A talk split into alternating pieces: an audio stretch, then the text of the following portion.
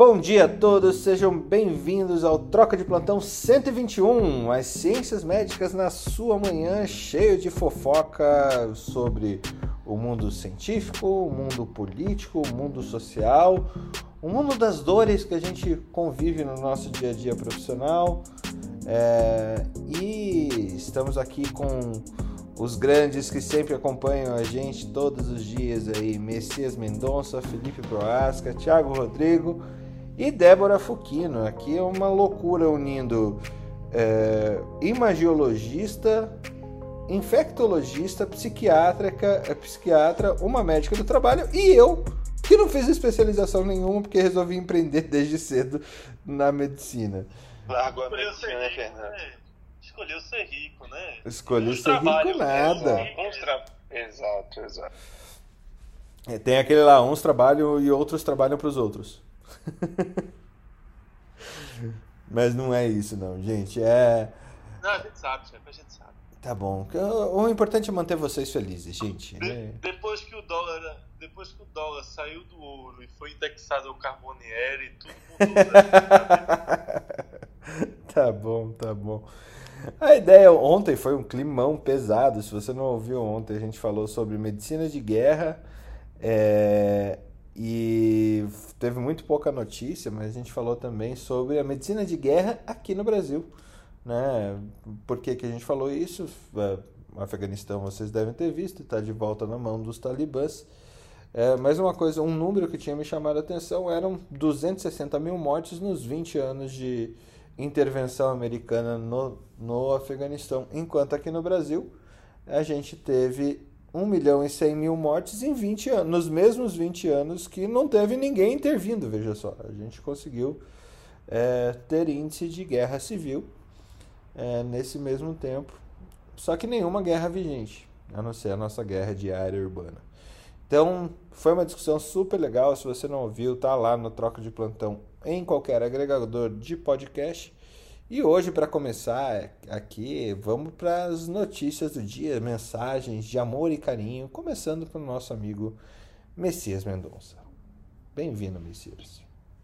Bem-vindo, Felipe, bem-vindo, Fernando, bem-vindo, Felipe, Tiago, Débora, Zé mais é de baixo. Eu acho que hoje eu vou precisar um pouco da ajuda do, do Felipe do Jung. É, eu não sei se vocês conhecem, o Fernando, um site que chama pubcovid19.pt. Você já ouviu falar? Clube? Pub, pubcovid19.pt. Ele surgiu um tempão já. Você já ouviu falar? Não. Ele é um site inglês e espanhol que ele mas é separa... É, é, é, inglês e espanhol, mas é de Portugal, né? Porque PT é Portugal, né? Sim, sim, sim. Mas assim, ele tem a, a ele tem a, as opções de língua em inglês e espanhol. Desculpa, falei errado ele tem as opções de língua inglês e espanhol. Ele é um, um, site que surgiu no começo da Covid, que ele separa por área: anestesia, cardiovascular, comunicação, informação, todos os artigos possíveis relacionados. Eles vão indexando lá. Não sei se vocês já ouviram falar. Não, tô vendo ele Não, agora, mas é bem legal. Bem legal mesmo. Tô gostando bem legal. Então, assim, separa aí um, uns dois meses para você viajar, porque eu fiquei viajando nesse site quando eu conheci ele. É muita coisa. É, só que agora eu vou, vou puxar a sardinha para o meu lado, né? Tem um artigo que foi publicado em abril, é, ele está é, no PubMed. É, não, deixa eu só pegar ele aqui a importância da, do coração, da imagem cardíaca e da imagem cerebral nas crianças e adolescentes com é, doença inflamatória multissistêmica, né? Que agora com a vacinação dos adultos e a, o retorno às aulas, é, acredito eu que nós vamos ter um pouquinho mais de, de síndrome inflamatória multissistêmica. E aí, assim, a gente tem muito pouco divulgado isso. Eu tive um amigo pessoal meu, o filho dele de 12 anos foi entubado é, com síndrome inflamatório multissistema, se eu não me engano, acho que foi uma semana depois ou 12 dias depois que ele teve a Covid. Então, isso vai ser uma realidade que vai ter a gente. Então, assim, é, é, a síndrome inflamatória multissistêmica na criança, ela faz um Kawasaki-like, né? Uhum. Uma doença de Kawasaki. Para quem não é médico, para quem não é da área de saúde de baixo, doença de Kawasaki é uma vasculite, é uma inflamação do vaso e ela comete os vasos cardíacos, que são as coronárias, aquelas artérias que fazem aquela quintópica que faz o infarto. Então, assim, de uma maneira grosseira falando. E então, assim, se você tiver uma criança aos seus cuidados é, com um síndrome inflamatório multissistêmico, o exame na fase aguda é o ecocardiograma para diagnosticar aneurisma de artéria coronária. Na fase de convalescência, na hora que ele está melhorando, o exame é a ressonância cardíaca, que ela é um pouco complicada para se fazer em criança, então é reconselhável que se faça em locais que tenham suporte. E também na fase é, é, de convalescência, a, as lesões cerebrais que a, que a, que a síndrome inflamatória multissistêmica causa, elas são lesões cerebrais talâmicas, e elas são possíveis de serem vistas apenas por ressonância. Então, assim, não adianta ficar irradiando criança para tentar achar lesão cerebral, é, não adianta ficar fazendo tomografia para dor torácica em criança na síndrome, na fase convalescência. Os exames são ressonância e na fase aguda é o ecocardiograma. Beleza? Que aula, hein? Meu Deus! Aí a gente tinha falado já de, de síndrome inflamatória multissistêmica, eu acho que é um, por mais de um mês a fio aqui.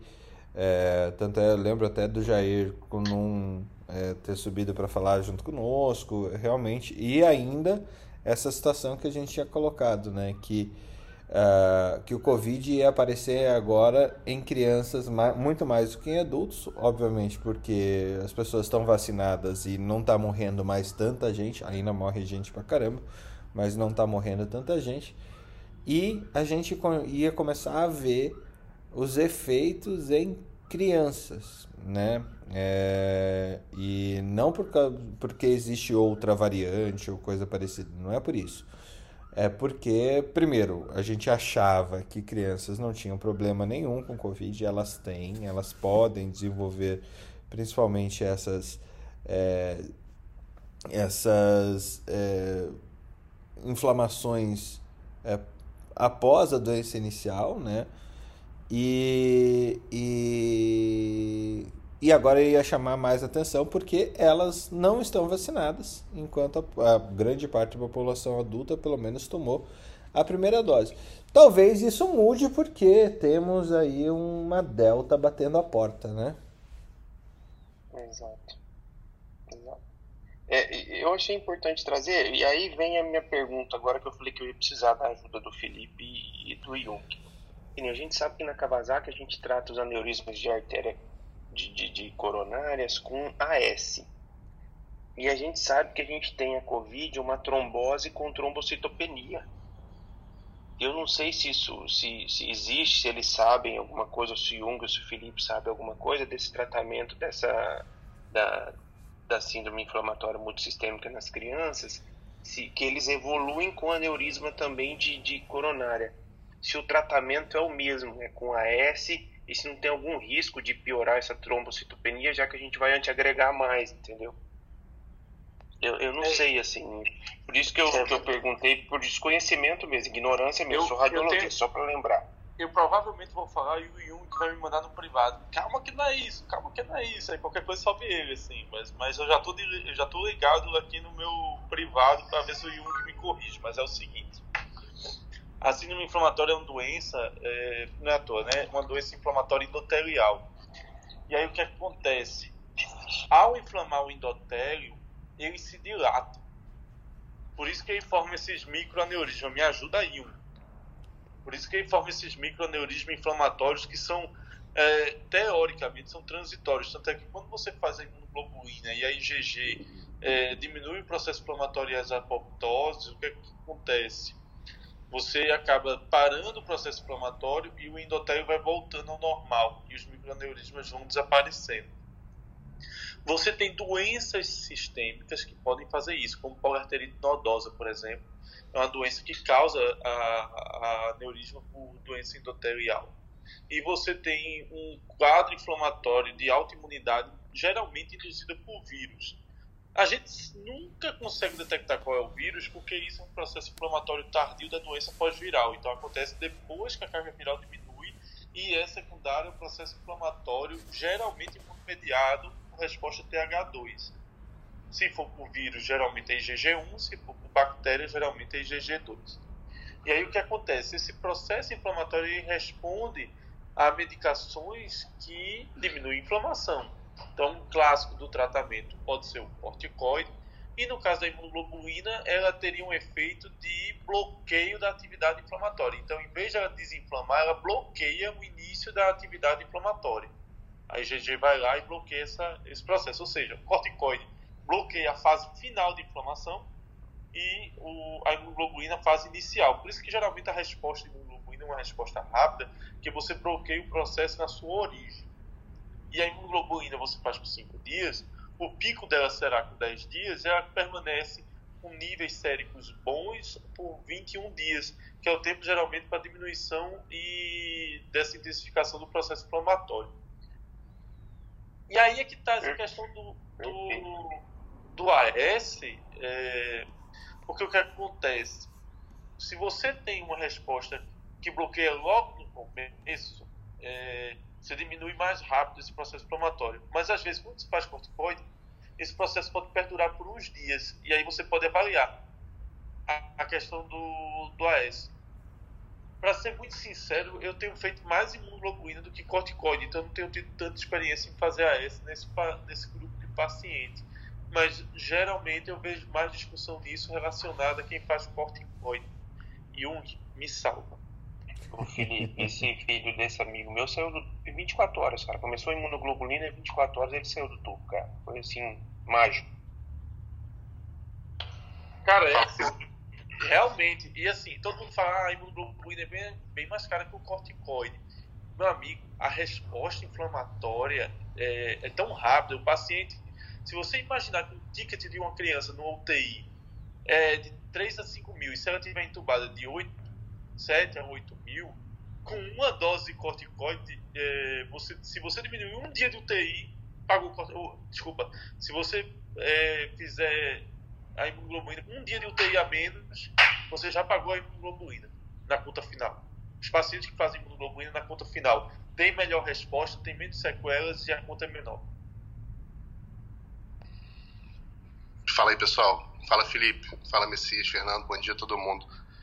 Cara, assim, eu vou, eu vou ficar devendo em relação ao uso do AS no tratamento dessa condição específica no Covid, porque eu não sei, tá? Mas eu vou falar do, do da questão do uso do AS no paciente trombocitopênico, que eu acho que é uma coisa que, que dá para extrapolar para qualquer situação, né? E acaba sendo um trade-off, assim, uma escolha botando na balança risco-benefício, né?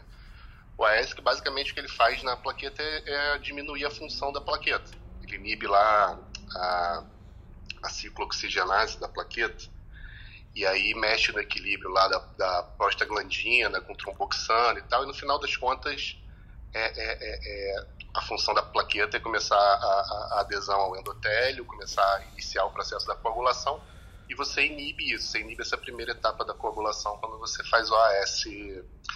Então, assim, uma das contraindicações de você fazer AS é o paciente plaquetopênico não é uma contraindicação absoluta, porque tem paciente plaquetopênico que é trombogênico, tá? São situações raras, mas assim, a gente cansa de ver paciente que faz trombose mesmo plaquetopênico. É, exemplos. PTT, só que na PTT a gente não usa AS, na própria trombocitopenia induzida pela heparina, é uma condição trombogênica, é, hemoglobinúria paroxística noturna, são todas condições trombogênicas que podem cursar com plaqueta baixa. E aí acaba que é uma, é uma escolha, assim, você tenta evitar fazer o AS em paciente trombocitopênico. Entretanto, se o cara, se você considera que ele tem um risco de trombose arterial maior do que o risco de sangramento, se você fizer, você pode fazer. Eu não sei se nessa situação do Covid que você trouxe, Messi, se encaixa, mas acho que esse raciocínio pode ser aplicado na situação. Que isso, hein? Muito obrigado, cara. Muito obrigado mesmo. Ah, e a gente e subiu o Eugênio aqui também, que é pediatra, para dar um, um alô e, e, pediatra e oncopediatra. É, Eugênio, bem-vindo, primeira vez aqui conosco no nosso, nosso, troca de plantão. Vi que você é preceptor também, só não, só não sei da onde aqui, não, não consegui identificar no teu, no teu, na tua bio. Bem-vindo. Ah, obrigado, eu sou preceptor do Hospital Valdemar Alcântara, em Fortaleza. E queria só complementar aí o que o Felipe falou, porque a explicação dele eu achei fantástica a respeito do uso uh, tanto da imunoglobulina como do corticoide na, na síndrome inflamatória multissistêmica. Bom, eu tenho acompanhado casos de síndrome inflamatória multissistêmica, acho que nesse último ano eu devo ter acompanhado de uns 10 a 15 casos. E a questão é, a maioria das crianças que a gente pega, elas já não estão mais com aquela fase de trombocitopenia. Então, se fosse para precisar realmente de, fazer o AS, ela não estaria mais com a trombocitopenia, óbvio, tem as contraindicações, mas assim, trombocitopenia, para quando você muitas dessas crianças elas já estão até com a IgG positiva e aí é, ela já não tem mais tanto aqueles efeitos que teria como no Covid, né? Então eu tenho pego, acho que assim, não lembro de criança que eu tenha pego que tenha feito trombocitopenia. O que eu peguei uma vez numa criança com síndrome inflamatória multissistêmica para ver uma coisa que é extremamente louca, assim, da doença, foi um hiato leucêmico, que a gente foi investigar essa criança, fazer mielograma, para ver se era leucemia, alguma coisa, e não era, e depois esse hiato leucêmico sumiu, e a gente atribuiu que como, isso foi bem no início, a gente estava conhecendo a síndrome inflamatória, a partir daquele momento poderia ser relacionado aquilo ali. Ô, Eugênio, você me permite, Felipe, fazer, o Fernando, fazer uma pergunta? Claro, aqui você está em casa. Ô, Eugênio, vocês, vocês chegaram a pegar alguém, alguma criança efetivamente com aneurisma de coronária, que eles estão falando do Kawasaki-like aí, ou não? Não, não chegamos a pegar. Chegamos a pegar crianças com dilatação, que fez o eco, teve um aumento no Z-score, mas não se classificava né, como aneurisma de coronária e respondeu primeiro a imunoglobulina e depois ao corticoide mas assim, era só uma, chegou a ser uma dilatação, mas ainda dentro do Z-score, no limite superior, mas que não foi classificado como aneurisma. Essa foi a que eu peguei que teve mais um quadro assim um pouco mais sério. É, a gente teve uma com aneurisma de, de com aneurisma de coronário. Era criança, fazia frequência cardíaca de 210, 220 milhões de um ano de idade, com, que ficava naquela história de vai fazer choque sincronizado, não vai, começar a fazer umas, uma, umas sensações de dispneia, saturando bem, imagina, o coração disparado a 200. E, e reverteu, Felipe, assim como o Kawasaki, reverte? Reverteu com imunoglobulina, não, não chegou a fazer choque nem nada, fez... Cara, ele fez imunoglobulina à noite, eu me lembro bem desse caso, porque é o seguinte, eu tava... Fui ver essa criança à noite, tinham me ligado e tal, é, de que tinha é, essa questão da pediatria, a gente só vai se chamarem mesmo, até porque a gente evita pediatria, né? Eu sou sincero em dizer, eu assumo aqui em cartório, ligação registrada, minha mãe é pediatra, eu sou traumatizado oficialmente, eu uso isso em minha defesa. É, a, quando chegou a noite, o menino fazendo taquicardia, um ano de idade, e aí você fica angustiado. Porque a minha, minha menina tinha um ano e meio na época. A mais nova. Aí a gente, eu decidi, assim, quando estava discutindo os casos, levantando, a gente discutiu junto com o plantão iniciar a imunoglobulina. A gente tem como protocolo fazer imunoglobulina durante o dia, por causa da questão da, da, dos efeitos colaterais, principalmente na primeira dose, a necessidade de infusão lenta, de você ficar observando. É, bem, tem uma série de protocolos. É, eu tenho até o protocolo, protocolo de imunoglobulina. O primeiro protocolo que a gente fez foi de 2015. E nós já atualizamos bastante esse protocolo até então. Tenho ele até aqui, que a gente fez para a pandemia, inclusive com Covid. E eu disse: eu não vou dormir tranquilo se essa criança não começar a imunoglobulina. Não vou dormir tranquilo, não tem perigo. Vai começar agora à noite mesmo. Bota aí vai ficar observando e acabou-se.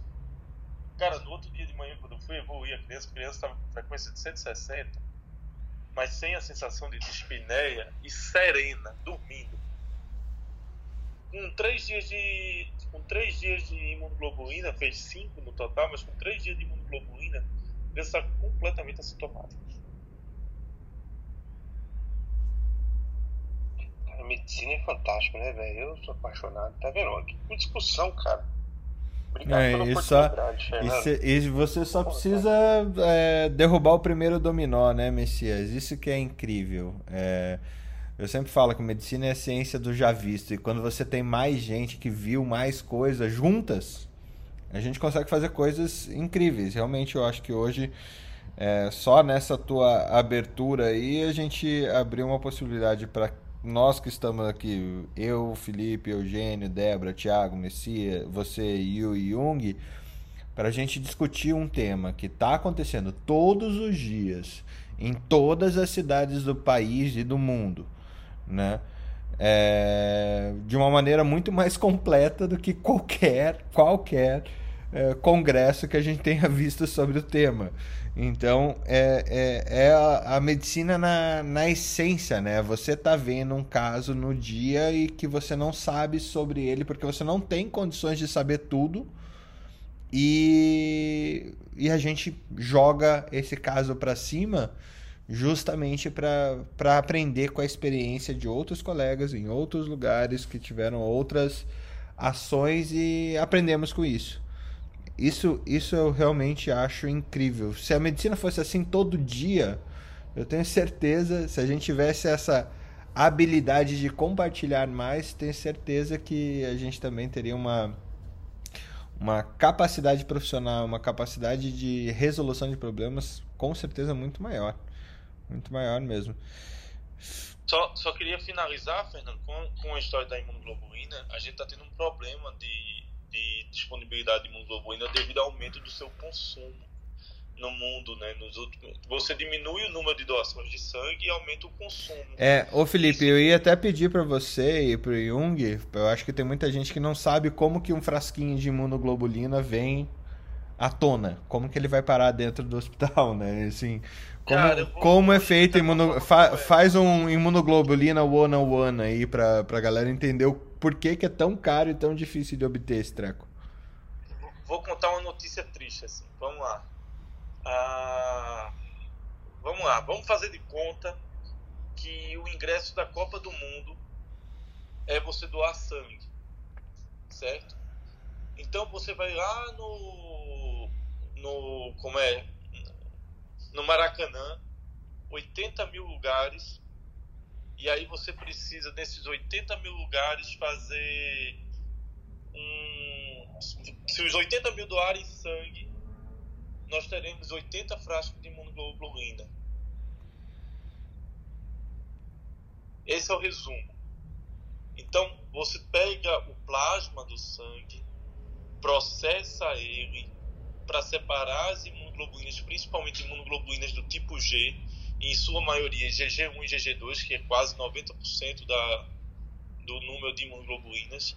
Há situações específicas que você purifica a IgM, que é uma imunoglobulina maior, que tem um filtro específico, e você ingressa 7 a 15%, dependendo do, do tipo de imunoglobulina M que você tem. E o legal é que é um filtro tipo É, filtro de café, né? modelo.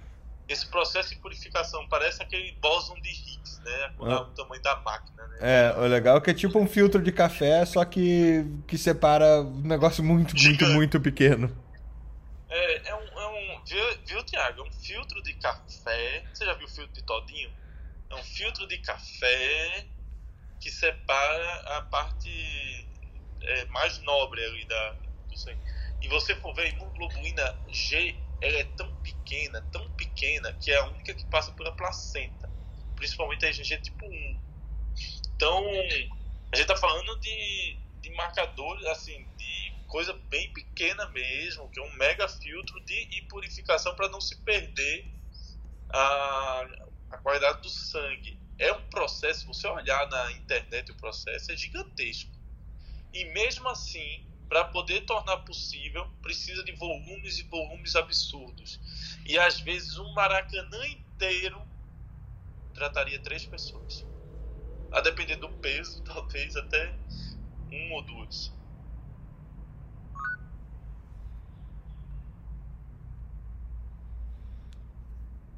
existe um, um, um, conceito que emergiu nos últimos anos na, na, na medicina transfusional que chama Patient Blood Management, que vai muito na linha do, do, do, do Choosing Wisely, sabe? Do, do Slow Medicine, só que voltado para para transfusão, né? Porque assim, o sangue, o sangue doado é um recurso extremamente escasso, né? E a gente estava conversando isso outro dia, né, Fernando? Assim, imagina se se a pandemia, se o Covid fosse uma doença que intrinsecamente levasse a um consumo de hemoderivados aumentado, porque não é, obviamente, alguns pacientes precisam transfundir, mas o Covid em si não é uma, uma, uma doença, mesmo nos pacientes que ficam mais graves, que consuma é, é, hemoderivado em excesso. Mas imagina se fosse. Pensa no, no enquanto a catástrofe ia ser maior, porque é, é, é, a gente ia ter um consumo absurdo de hemocomponente e as pessoas não iam doar, porque está todo mundo em casa. A quantidade de sangue doado durante a pandemia foi um absurdo, assim, né, de, de, de queda. Então a catástrofe teria sido muito maior e a gente não ia saber lidar com ela, assim. E, sei lá, como é que vai ser a próxima pandemia? A gente não sabe, assim. É, o único vampiro que sobre o único vampiro que sobreviveu no, durante a pandemia foi o, foi o, o pessoal que rouba que sangra o estado, né, Jung? Exatamente, pois é. E assim, acaba sendo uma matemática muito simples, assim, se você consome mais do que você, você gasta mais do que você recebe, vai acabar, né? Você vai ficar em, em déficit, assim. E cara, a prática transfusional é uma das é, uma, é um dos aspectos da medicina, assim, mais resistentes à evidência científica, assim. A gente já tem estudos, cara, do, do século passado, assim, do, do acho que é o nome do estudo é Trick Trial. Foi um estudo que foi feito em ambiente de terapia intensiva, mostrando que uma estratégia transfusional conservadora ela é no mínimo tão eficaz quanto uma, uma estratégia transfusional mais liberal, assim, para manter determinados níveis lá pré-definidos de hemoglobina.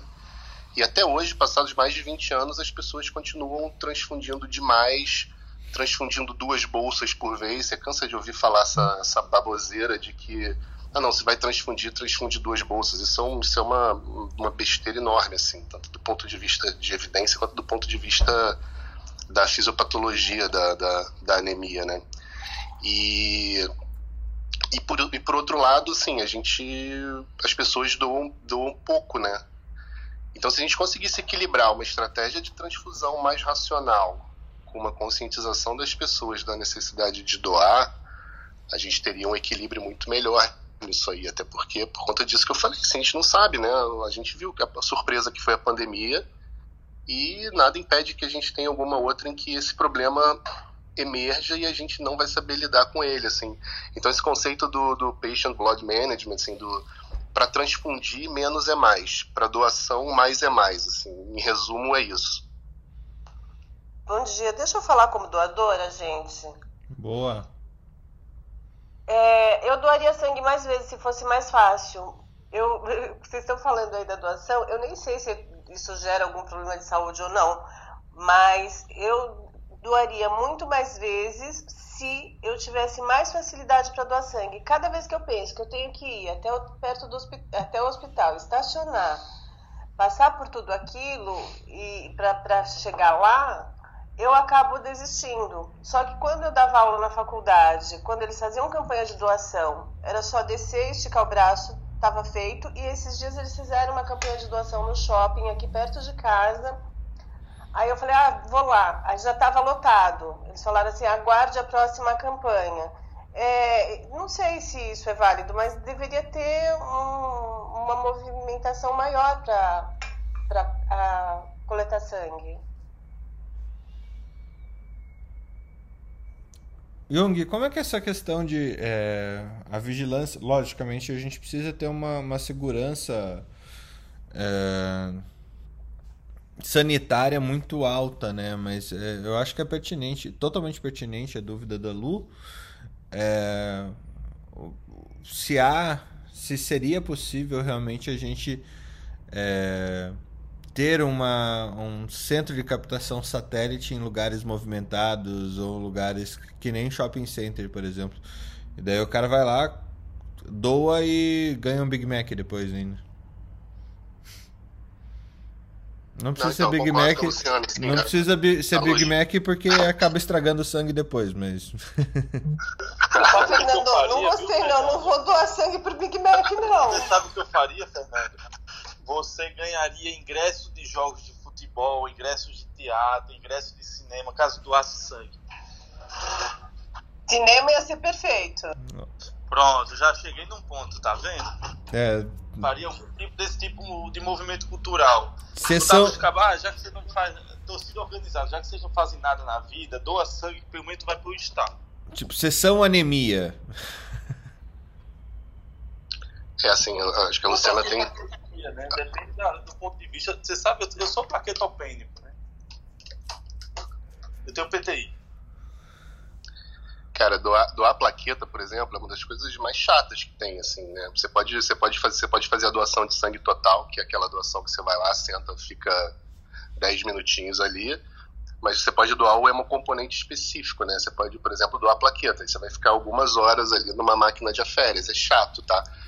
E Luciana tem razão, é um- é um, é um movimento que se faz, né? Mas mesmo quando, quando o povo faz campanha, é isso, acontece isso também. A logística não é simples, sabe? Eu não trabalho diretamente com hemoterapia, eu não trabalho em banco de sangue, assim, eu sou um cara da clínica mesmo, da, da ponta, e eu utilizo o trabalho do banco de sangue, assim, então eu não vou, eu não vou saber dizer com muita propriedade como é que é essa questão logística. Mariane está embaixo, eu não sei se ela, se ela consegue me ajudar. Mas, assim, acaba que um dos pilares da, da, da doação de sangue é o seguinte, assim, isso por, essa questão do porquê que às vezes a gente não pode doar mais vezes, né? Um dos pilares da, trans, da, da, da, doação de sangue assim, é segurança, risco zero para o doador. Então tem diversas questões, por exemplo, na triagem que impedem o doador de doar, que são até um pouco exageradas, assim. Porque o cara está fazendo um ato voluntário para ajudar uma outra pessoa, então assim, o nível de risco que você pode submetê-lo tem que ser muito, muito pequeno, assim. Então esse é um dos motivos pelos quais os intervalos entre as doações acaba sendo grande e talvez até um pouco maior do que realmente fosse necessário para ter risco zero para o doador. Mariane, se quiser dar, alguma, dar uma complementada aí, me ajuda.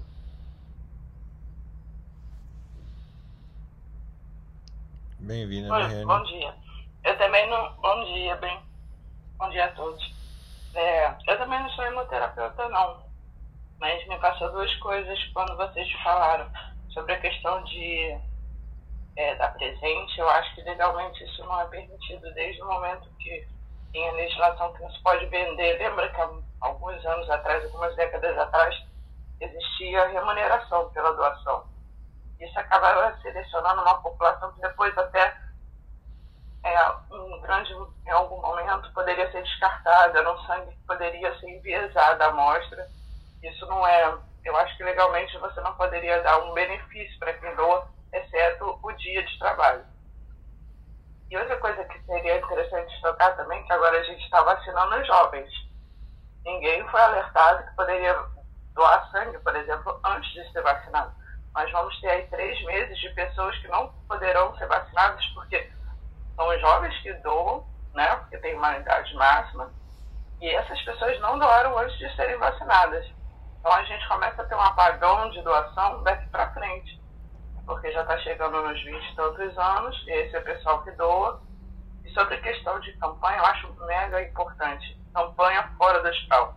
É como, não sei quem foi que falou, mas você se deslocar para o hospital, já que ele precisa tanto da doação, ele ia onde o povo está, né? E a gente tem lá no hospital uma. Passou o ano inteiro em várias OMs, em cada local de, que existe, é, no caso nosso é mais simples, mas você fazer essas campanhas, isso de coisa muito frequente, trote bom, né? Aquele trote ok, que as pessoas. Adoram, ah, o trote do aluno de faculdade, doar sangue, todo mundo lá, quem puder doa sangue, vai estar participando do trote. Ou então fazer coisas eu acho que, na verdade, é uma ignorância dentro do meio médico. Porque o meio médico estimula pouco a doação. Quando um médico faz uma cirurgia de grande porte e diz que ele vai receber três, quatro concentrados de um ortopedista, ele jamais menciona isso na cirurgia, na visita pré, ele vai precisar de doador. Ele não comenta, isso é Então, quando vai vacinar, ninguém pergunta: o senhor já vacinou? O senhor já. Ou, vacinou, desculpa, tem transfundido recentemente? Ou no momento que passa. Em todos os momentos. Eu acho que o, o médico ainda delega isso a um grupo, assim, uma caixa que fica lá dentro do banco de sangue. Ô, Felipe, ô... Concordo plenamente Muito contigo, né? legal, Ele transfunde, o médico transfunde demais e esquece de, de avisar da importância da doação, né? Não, e muito legal, né? Eu não sei como que agora surgiu uma ideia aqui que pode ser meio chata de resolver, mas é, se colocasse a estação de captação de sangue pré a, a, a vacina, lógico, isso daí de, de quem quisesse realmente fazer isso seria muito legal. É, é possível de imaginar consequências para a imunoconversão, uma doação prévia à vacina ou não? I- Imediatamente prévia? A princípio não, Fernando, porque não- a, a- a doação não vai ter absolutamente nenhum efeito no, na resposta imune, assim. Você vai tirar um pouquinho de sangue total lá e a princípio não tem nenhum, nenhum efeito no sistema imunológico. E, e nesse, nesse período, Jung, nesse período intervacinas, principalmente Pfizer e AstraZeneca, que tem ah, uma janela alargada entre a primeira e segunda, é, a gente caberia fazer também nesse período intervacina, no- imediatamente prévio à, à segunda dose, por exemplo? Então, é, é, os, os bancos de sangue eles têm protocolos de tempo que você tem que esperar após uma vacina para doar sangue. Assim. Eu não sei especificamente qual é esse tempo para as vacinas do Covid. Eu não sei se Mariane sabe. 15 dias. 15 15 dias. dias. Então, assim, depois de 15 dias ele poderia doar. É, tá aí. Eu- seria, seria alguma coisa interessante. Aqui em Curitiba, por exemplo, que as vacinas foram concentradas num pavilhão gigantesco, num, par, no maior parque da cidade, é, não seria é, difícil de imaginar um, um, um banco de sangue anexo justamente para. Ok, você quer furar a fila?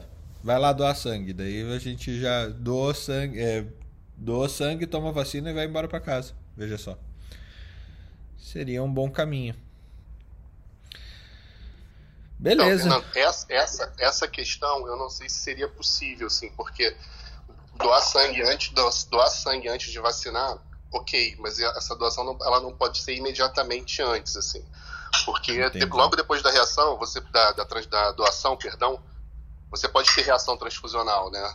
Tanto que você recomenda o cara Fica para meio- casa, não fica trabalhar, ficar ali, de né? repouso, não levantar peso.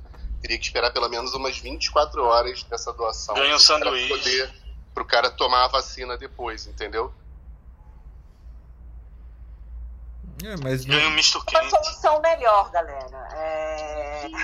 Que me veio aqui pela cabeça. É... Da gente fazer campanha empresa, né? O povo que gosta tanto de atestado, a gente fala, quer ganhar um atestado? Meu, entra aqui. quer ganhar um atestado, né? Mas agora falando sério, eu acho que. Gostei assim. Quer ganhar um atestado? É, é, campanha. É, como é? Tentando montar um jingle. Mas, enfim, eu acho que isso também pode ser incentivado em grandes empresas. Aí eu queria ver com a Mariane se, o que, que ela acha de isso ser coloca- coletado dentro de uma empresa, até porque a gente tem ambulatório médico e a gente tem um público-alvo muito legal, né? Que, que são meninos fortes, meninas fortes, assim, e agora eu tô pensando mais pro final de janeiro, início de fevereiro, quando todo mundo já completou a segunda dose. E aí é bom que já vem com um sangue mais forte, né, com anticorpo, quem sabe, né? Mas gostei, gostei da ideia, é bom participar desses grupos que a gente começa a ter bons insights, né? Quer ganhar um dia em casa? Dois sangue. Pensar que tudo começou com um ecocardiograma. Vocês estão Com falando dessa... aneurisma, com aneurisma de, de. De coronária. aneurisma coronário. Ô, gente, eu tinha um cara que trabalhava comigo no banco que toda emenda de feriado que ele podia, ele ia doar sangue. Ele chegava, tipo, na quarta-feira com, com, com um atestado para emendar. É uma boa, né? Pegar Ótimo. assim, quinta de Corpus Christi, doa sangue na quarta de manhã cedinho, pronto. É. Melhor do que carnaval, né? Porque pega cinco dias, assim, seis dias, né? É bom se o cara. é, é, a ressaca dele no feriadão vai ser um pouquinho maior só, mas tá tudo bem. Não, não há. Se aí não beber, né? É, não- não- mas não há evidência científica sobre doação de sangue e ressaca. É. Olha aí, é uma boa op- oportunidade, né? Doação de sangue ressaca pré-Corpus Christi no Brasil 2022. Próxima publicação na Nature ou- ou na Science. Frontiers of Alcohol. Vai lá, o Frontiers of é, Recife. Temos notícia? Recife, Recife não tem fronteiras. É, Vamos lá. Notícias aqui. Você sabe, ontem é, eu li muita coisa. é, Parece trágico, se não for. É... é- é ainda pior o que parece, né? O Haiti teve essa situação do terremoto e hoje passou um ciclone lá. Depois do terremoto veio um ciclone. Cara, que, que, que história horrível, né? É, sem contar, sem é contar a guerra civil, né? Felipe? Não, eu, eu nem tô considerando o- os 20 anos de guerra civil que eles passaram, que culminou com aquela situação do terremoto anterior, Fernando. Morreram 200 mil pessoas numa ilha.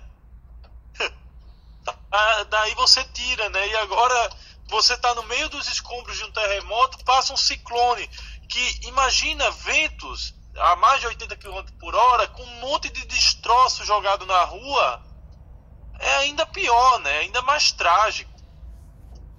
Cara, é. Sinceramente, é, é, é sacanagem. É difícil de você tentar explicar a esse povo que existe um mundo fora daquilo ali. Outra tragédia social, a, a- eu vi a cena ontem do avião saindo do Afeganistão com 600 pessoas, que a turma arrancou as cadeiras para caber mais gente. E quando o avião estava no alto, é, não sei se foi pela superlotação, a porta abriu e pessoas ficaram caindo do céu. Nossa senhora. O vídeo é assustador. Tá louco. Tá louco. Então, cara, essa cena do vídeo foi do, do avião foi assustadora. Assustadora. Eu perdi o dia ontem quando eu vi isso. Então, essas são as notícias ruins, né? Vamos, vamos ver aqui as ciências. Tava dando uma olhada aqui no, no- nos estudos de vacina. Ah, tem um grupo muito forte que é a IJRO, que é um grupo alemão que publica muitas vacinas e vem discutindo essa questão da terceira dose de vacina de coronavírus para os pacientes imunossuprimidos. E isso tem ganhado força no mundo todo, inclusive aqui no Brasil. Já tem muitas pessoas falando de uma dose de reforço para profissionais da área de saúde, para imunossuprimidos especificamente. Tem uma discussão sobre os pacientes idosos. É, o que eu tenho lido é que as sugestões que eu tenho lido é que quem tomou duas doses de AstraZeneca e tenha mais de 60 anos deve tomar a terceira do- dose de AstraZeneca, porém, a AstraZeneca vem em falta no mundo como um todo e tem sido comum o uso de Pfizer como segunda dose de AstraZeneca, então outra coisa que vem acontecendo é que quem tomou a primeira dose de AstraZeneca, a segunda de Pfizer, a terceira vai ser de Pfizer. E aqui no Brasil, as- a- os estudos com três doses de Coronavac, nos Estados Unidos tem sido as duas doses de booster de Pfizer pós Janssen ou pós AstraZeneca. Também tem saído esses estudos. Muita coisa vai ser publicada agora no mês de setembro. Algumas capitais já estão fazendo cadastro de crianças entre 2 e 17 anos para vacinação, já prevendo o resultado desses, desses estudos. Acredito que, sinceramente, acredito fielmente que todos eles vão mostrar benefício da terceira dose e segurança de uso de vacinas de RNA e de vírus morto para crianças, independente da idade. E para finalizar, começa hoje mais uma festa em Brasília, né? A votação da tributação é hoje começa a reforma tributária. Ontem saiu a, mais um texto lá do, do Eu até botei no grupo do Telegram da, das discussões dos deputados com relação às tributações. Está uma verdadeira guerra nessa questão da tributação. É, vários é, políticos brigando pelo seu reduto, pelo seu curral eleitoral. Então muita coisa vai, vai desenrolar por esse mar aí essa semana. Ah, teve um impacto muito negativo na bolsa, a questão da reforma tributária e sua instabilidade na votação, né? Saímos de 128 mil pontos para 119 mil, ou seja, o mercado já precificou na pior das hipóteses a reforma tributária. Ou seja, cada negativa que seja uma vitória, o mercado vai responder.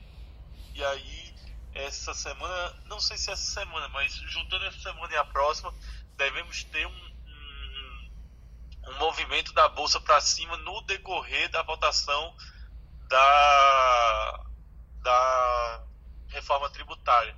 Porque precificado ela já está.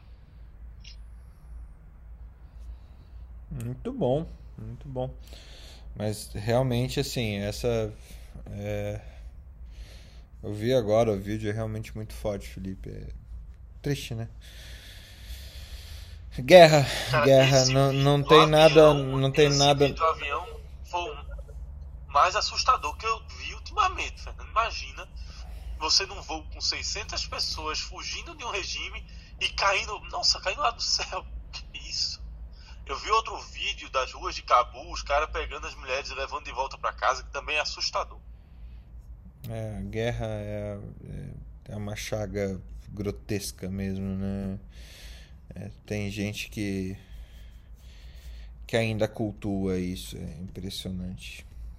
Bom, vamos lá. Você sabe, você sabe que teve um partido político que defendeu o Talibã em 2016 como um regime é, operário contra o sistema? Depois eu mando a foto.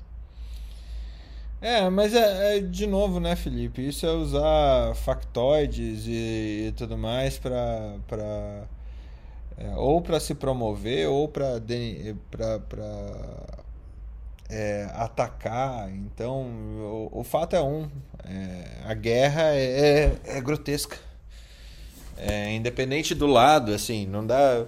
Os Estados Unidos têm, têm culpa nisso tudo, eles estão saindo do país, mas eles têm culpa nisso tudo. Eles, ninguém mais sabe quando que começou isso. Eles só imagine a geração de pessoas que simplesmente vivem nessa situação e é isso aí, não tem o que fazer.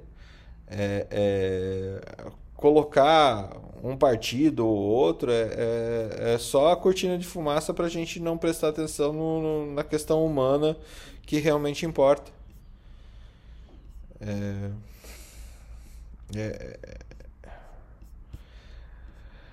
vocês é, vão, vão lembrar disso ainda, gente. A gente vai nesse nessa próxima década, principalmente após uma uma uma pandemia dessa, uma guerra comercial que a gente vai viver, está vivendo, a gente vai ter é, expressões de polarização política que vão se transformar em guerra, que vão se transformar em nessas imagens tão tão hostis que daqui a pouco nem vão ser mais hostis, vão ser alguma coisa do cotidiano que nem que nem assusta mais. É, é complicado. 1984, né?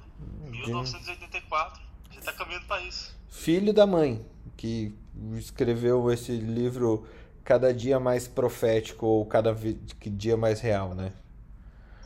O cara escreveu em 40. Ele lançou em 48, né? Escreveu em 44. George Orwell é realmente incrível. Para quem não leu ainda, fica a dica: 1984.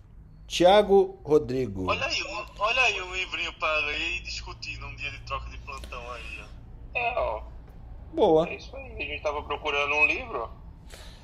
Boa. Esse fala muito de medicina também, hein? Ele fala sobre 42, né? Fala sobre tudo, a vida e tudo mais. Cara, é, é assustador. É um livro.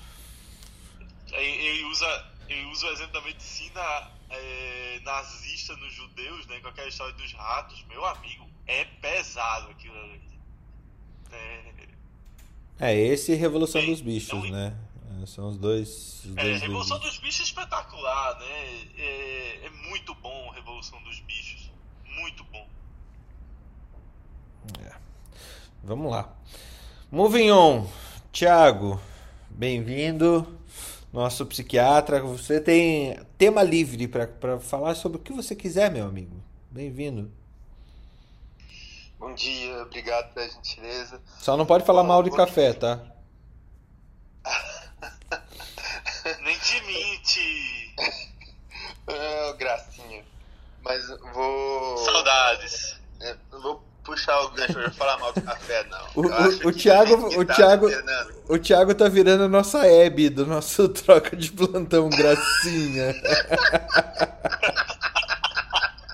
Cara, é, e parece, viu? Olhando assim agora, parece. Ô, filho, eu... depois eu te xingo ali no Twitter. Deixa eu te falar. Ok.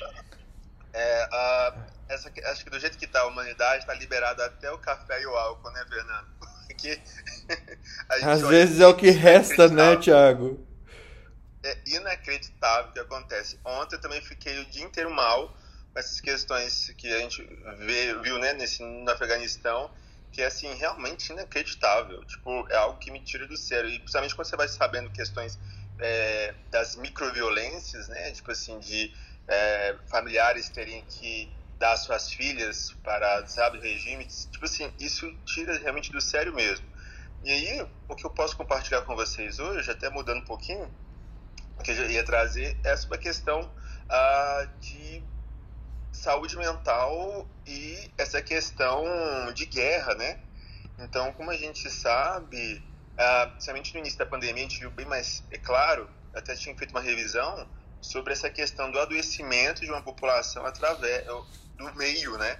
Então, muita gente fala assim, ah, mas eu posso adoecer mentalmente, ah, assim, ah, isso deve ser genético tudo. A gente sabe que tem uma questão genética, pode ter uma questão neurobiológica e tudo, mas o sistema, né, a questão cultural, a questão política, a questão econômica de guerra também pode, é, são fatores fortíssimos para desencadear problemas mentais. Você literalmente pode adoecer uma população, né?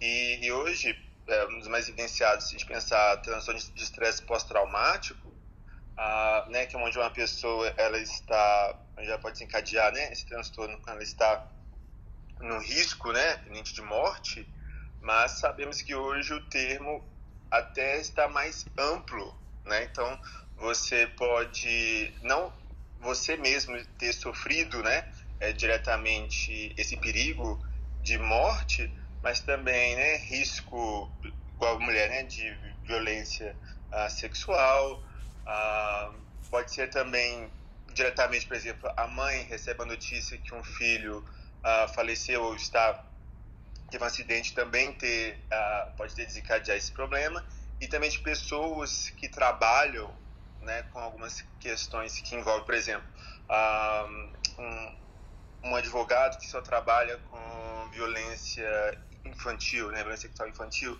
Então a pessoa nesse conviver com isso também pode levar ele a um adoecimento, ou seja, o meio pode fazer a gente adoecer. Então, quando a gente vê essas questões, igual da pandemia, que muitos colegas nossos, né, da população, ainda a gente não sabe nem o dano causado ah, por essa questão da pandemia. E quando a gente vê situações políticas e igual essas de guerra que nós estamos vendo no Afeganistão, é um cuidado que a gente tem que ter gente, enorme, gente, porque isso você adoece uma população. Ah, a gente tem essa questão também, Fernando, quando a gente pensa da psiquiatria, o povo, principalmente questão de doença, mas a, quando de saúde mental, não é uma questão só de doença, é essa relação com o meio. Então, quando você desenvolve pessoas com o tempo, né, que vão ah, seguir determinadas ideologias e tudo, isso também pode é, é uma forma de intervenção do meio na saúde mental da pessoa, né? Então, se a gente pensa saúde mental, não é só ausência de doença, é o equilíbrio dela consigo mesma, tanto as questões biológicas uh, e o meio. E isso, o que a gente teme que está cada vez mais comprometido. Antes a gente às vezes assustava muito com a violência que acontecia, né? A gente ficava chocado. Hoje parece que não impacta tanto quando a gente assiste uma TV, talvez pelo modo que muitas vezes é jogado, né? Se a gente pegar aqueles programas sensacionalistas, né? Que se que a gente liga e uh, o tapete nosso fica derramado cheio de sangue, né? É, hoje parece que não causa um impacto tanto na gente. Mas por quê? Porque muitas vezes a gente fica tão exposto a isso que às vezes pode criar até cicatriz ou resistência e por um lado pode ser bom para lidar com os desafios do dia a dia, porém muitas vezes a pessoa pode perder o que é mais precioso, que é essa questão de um sentimento, questão pela dor do outro, né? Então acho que é uma época bem complicada, acho que vale a pena essa discussão, que é mais do que apenas psiquiátrica, né? Mas que envolve também questão filosófica, antropológica, porque é algo que eu temo bastante, essa questão de um adoecimento em massa. É realmente complicado, né? A gente está vivendo na era de que é muito legal ter empatia.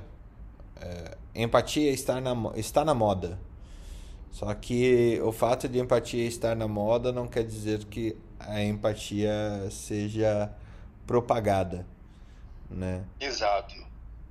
Então é, é empatia é um, é um negócio que dentro das escolas médicas, eu acho que escolas de saúde no geral é algo que tenta se ensinar. Se você for ver qualquer livro de propedêutica e semiologia, de que trata de relação médico-paciente, o tema empatia é algo constante. É, empatia é algo difícil de ser traduzido, é algo como já que não é possível você se sentir como outro, minimamente você deveria é, vestir, tentar vestir os sapatos do outro, olhar o problema sob a perspectiva do outro é, e não ser é, não se sentir como o outro, mas se sentir com o outro da, da mesma perspectiva que ele. E, e realmente a gente não numa num momento de sociedade que a gente está é, isso, isso tem mais uma característica de vitrine do que uma vitrine sobre bom samaritanismo do que do cuidado em si. É, é realmente um tema muito, muito, muito complexo. É, e é complexo demais para ser tratado do jeito que está sendo tratado. Né? Todo mundo está no é, água com limão, beijos de gratiluz. Né? Mas não é bem, bem isso que é o, o na essência né? Nos... Sim.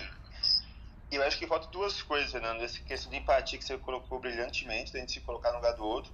Mas acho que falta duas coisas, que seria a empatia e a compaixão. Uhum. Então, a uhum. empatia, a gente se colocar nessa questão né, do lugar do outro, de perceber essa questão né, de mundo e tudo. E a compaixão significa a gente poder tentar diminuir o sofrimento do outro. Então, acho que isso falta muito, porque é muito fácil colocar, igual você falou, né, gratiluz, é, seja empático e tudo no Instagram, que é pode ser uma, algo falso, porque uh, a gente nunca conhece o real, a real vida da pessoa que está ali do outro lado. Por isso que é importante que a gente seja uh, também tão bom nas práticas, né? Do que, que a gente pode fazer para diminuir o sofrimento do outro. Muitas vezes o diminuir o sofrimento do outro seria eu parar de ter alguns estigmas e preconceito com relação à saúde mental, né? Eu procurar às vezes votar certo, né? Hum. Pesquisar mais. Então, tudo isso, essa falta de compaixão, é uma forma da gente diminuir a dor do outro. Excelente. Eu quero jogar uma bomba aqui depois dessa tua fala, Thiago, e ouvindo principalmente o pessoal que lida com residentes, residentes da clínica médica e depois ou da cirurgia. É, uma coisa que me incomoda. Opa, bomba em residente, eu gosto desse assunto. Uma coisa que me incomoda. A gente hoje... vai jogar bomba em residente, é, chefe, só pra. Na verdade, a gente tá jogando a bomba em nós mesmos, tá? Eu já chego lá. É... Ah, porque é o seguinte, se a gente for ver essa expansão de escola médica, o caminho que a gente está tá tendo em, em educação médica, financiarização do ensino médico e, e ensino em saúde, porque a faculdade de medicina custa 8 mil reais por mês. E tudo é feito com a fantástica metodologia ativa de ensino que tem ambientes controlados e seguros para poder ensinar o acadêmico de medicina sobre as coisas que ele vai encontrar, as coisas complexas que ele vai encontrar no mundo. E, isso sendo visto como excelente e zero ambiente de prática, zero ambiente de contato humano, zero ambiente de hospital, chão de hospital, que é que eu acho ainda que é o um ambiente ideal, porque você vê o sofrimento, você vê a miséria em quantidades uh, passando nas ondas hospitalares, ouvindo a história das pessoas, entendendo seus contextos de vida, né? Então, aí para quem está recebendo residente novinho, vocês estão percebendo uma diminuição dessa, dessa empatia é, do médico novo por é, daí é uma tese minha pela falta de, de experiências humanas no ensino médico? Ou eu estou viajando nesse meu problema aí? Você não está viajando não tá? Agora vamos lá. Vamos vamos tentar contextualizar isso aí. Realmente a gente tem visto, eu, eu pelo menos eu vejo isso. A pessoa chega e diz: opa, deu 17 horas, vou embora. Aí ah, esse paciente grave, meu horário chegou. Então não é mais um problema meu. Isso é outra coisa que tem acontecido é a transferência de problemas. Eu não sei como resolver esse problema, manda para algum lugar, mas esse lugar vai resolver? Eu não sei. O importante é não ficar mais aqui. Então, isso tem uma mistura não só da questão de empatia e da questão social, e eu concordo com você que há uma falta na, da humanização e nos hospitais do SUS, como você lida muito com pessoas de extrema necessidade, com muito, você vai criando essa empatia muito cedo, né? E aí você vai se contextualizando dentro da história do, do, do paciente. Quanto menos paciente você vê, naturalmente menos exposto você vai estar às chagas da sociedade. Então, quanto mais você se envolve, seja na, atenção básica, seja na atenção terciária, você vai se inserindo dentro daquele contexto do paciente. Mas a verdade, a verdade é que muitos estudantes hoje veem menos pacientes e veem mais apostilas, muito mais preocupados em fazer provas do que necessariamente em ser médicos.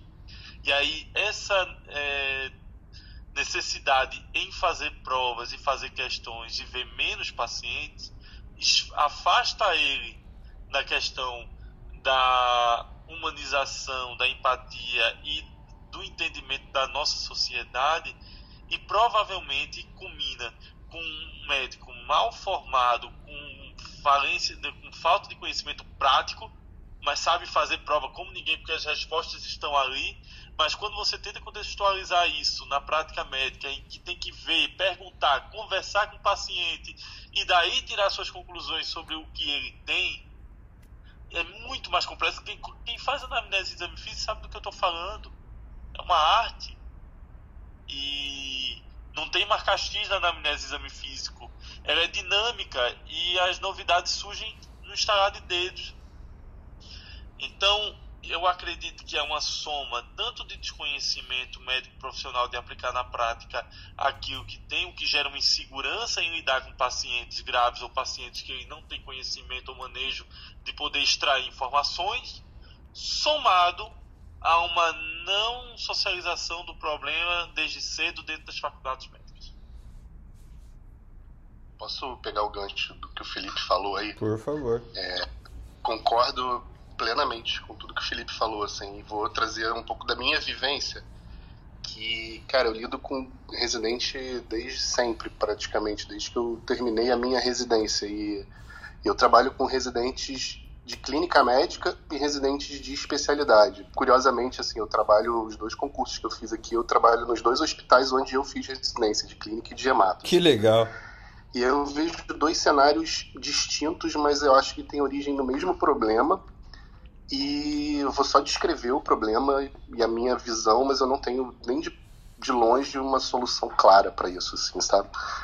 É, eu talvez já tenha falado isso aqui, perdoa se eu estiver sendo repetitivo, mas hoje em dia o funil da, da, da, da medicina acaba sendo a, a, a formatura, né, a, a, prova de residência. Né? Antigamente o funil era o vestibular, a gente não tinha muita faculdade de medicina, era difícil passar no vestibular. Hoje o que limita a pessoa de ser médico é ela ter dinheiro para passar para pagar uma faculdade, porque se a pessoa tiver dinheiro ela vai ser médico, ela vai se formar, vai ter um CRM. Mas aí você tem o funil no momento da prova de residência, né? Tem muito menos vaga de residência do que médicos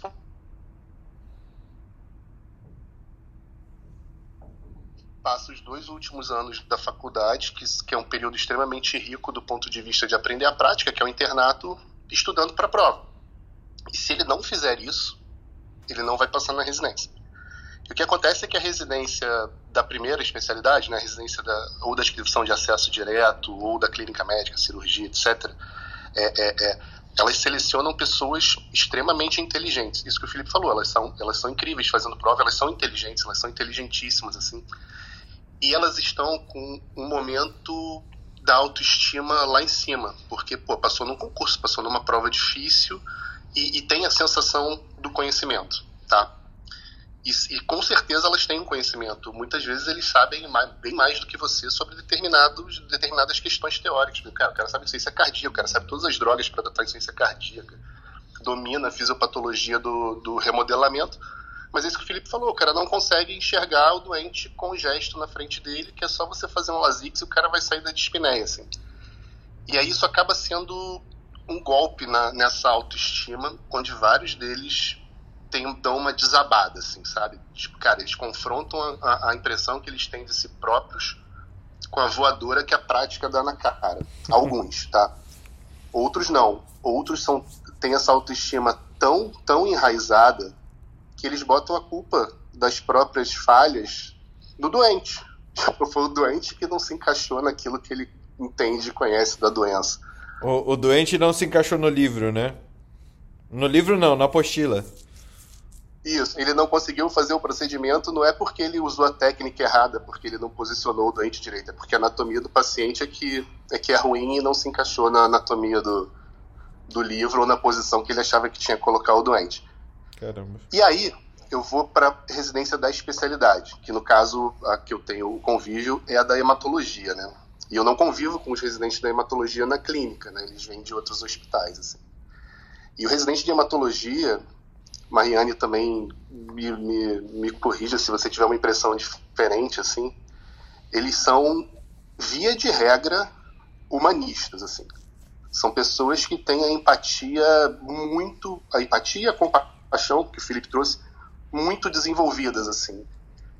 Até num nível, eu não sei, não sei dizer se patológico, mas num nível em que isso interfere muito na capacidade deles de poder botar essa empatia em prática, assim. São, são seres humanos incríveis. Tá no sangue deles, né, Jung? Exatamente. Parafraseando, tá no sangue deles. Cara, é incrível como eles sofrem com a dor do outro, assim, sabe?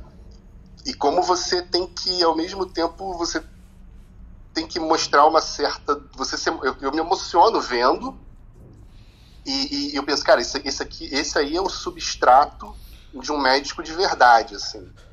E você se emociona vendo e ao mesmo tempo você tem que ser duro para mostrar pro cara que, assim, ele não pode se entregar completamente a esse sentimento, assim, senão ele, ele a vida dele vai virar um inferno, assim. Então eu acho esse assunto assim, incrível, sensacional. Vejo vários, vários problemas e, de novo, não tenho nem de nem de perto, nem de longe, soluções simples para eles. Você sabe, você sabe uma coisa que, que o cara que faz hemato, ele viu na, na faculdade, é, na, na clínica médica e se apaixonou por hemato, mas tem um grupo de pacientes do hemato que é muito sofrido, cara não só das doenças hematológicas, o cara não tem onde bater um prego, e aí tem todo o tratamento pelo SUS, mas até também na doença falciforme, né? Nas doenças hereditárias. Então, assim, geralmente o paciente hematológico tem um contexto social e um contexto físico e mental que é para arrombar, né? E é uma coisa muito parecida com o que a gente vê na Infecto, por exemplo. É na Infecto é um paciente mais sofrido e que é meio que esculachado da sociedade.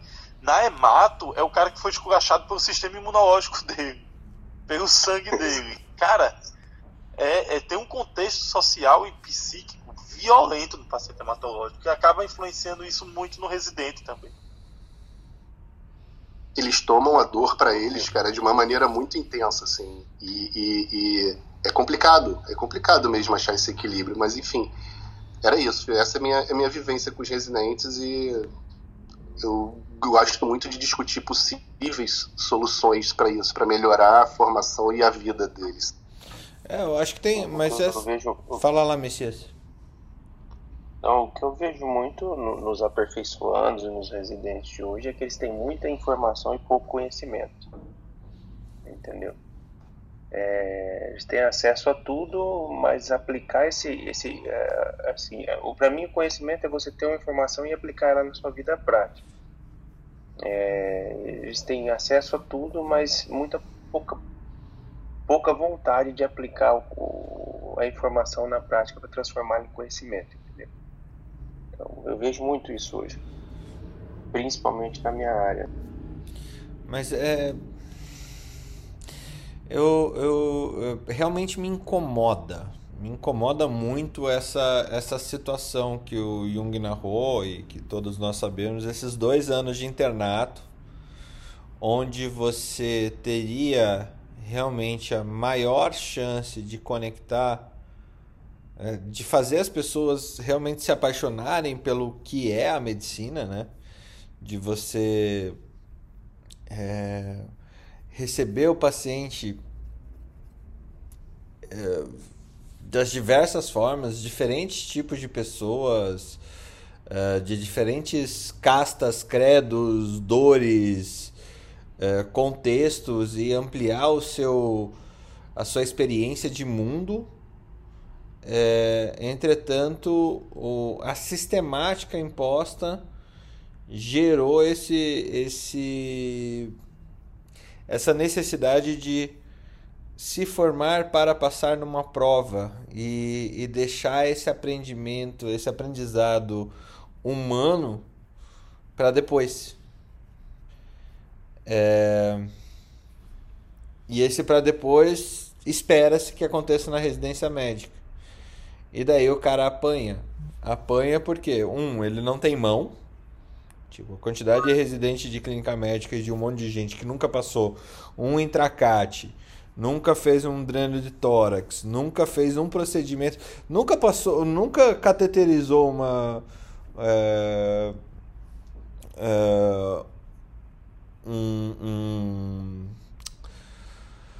nunca fez um cateterismo vesical na vida, nunca pegou no paciente efetivamente, e daí você forma o cara médico é, e logo um especializando, um residente, que daí ele vai tocar, vai ser obrigado a tocar no paciente na residência médica. É, então isso, isso me assusta de alguma forma porque a gente não tem muito o que fazer, não, pelo menos não existe um sistema posto é, que a gente consiga retornar é, a essa formação é, baseada na experiência médico-paciente. Né? As rondas hospitalares com os acadêmicos estão é, acabando. A impressão que eu tenho é que isso está acabando. A visita que você fazia para ver o paciente na beira do leito, lógico, é é, é, não é certo você colocar oito pessoas em volta do paciente para estudá-lo. Mas também era o jeito que você entrava em contato com esse paciente. Então, o próprio paciente se via um, um gatilho ali para o aprendizado daquele médico em formação. E eu acho que isso está cada vez mais diminuindo ou ficando é, à margem. Mariane tem a comentar e depois Daniel? Tenho, vou falar rapidinho.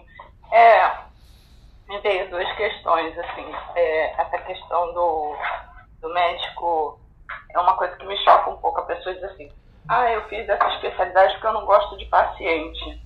Eu penso assim, então não devia ter sido médico, né? Porque mesmo que seja um patologista, que ele veja uma lâmina, o laudo dele vai impactar na vida de alguém.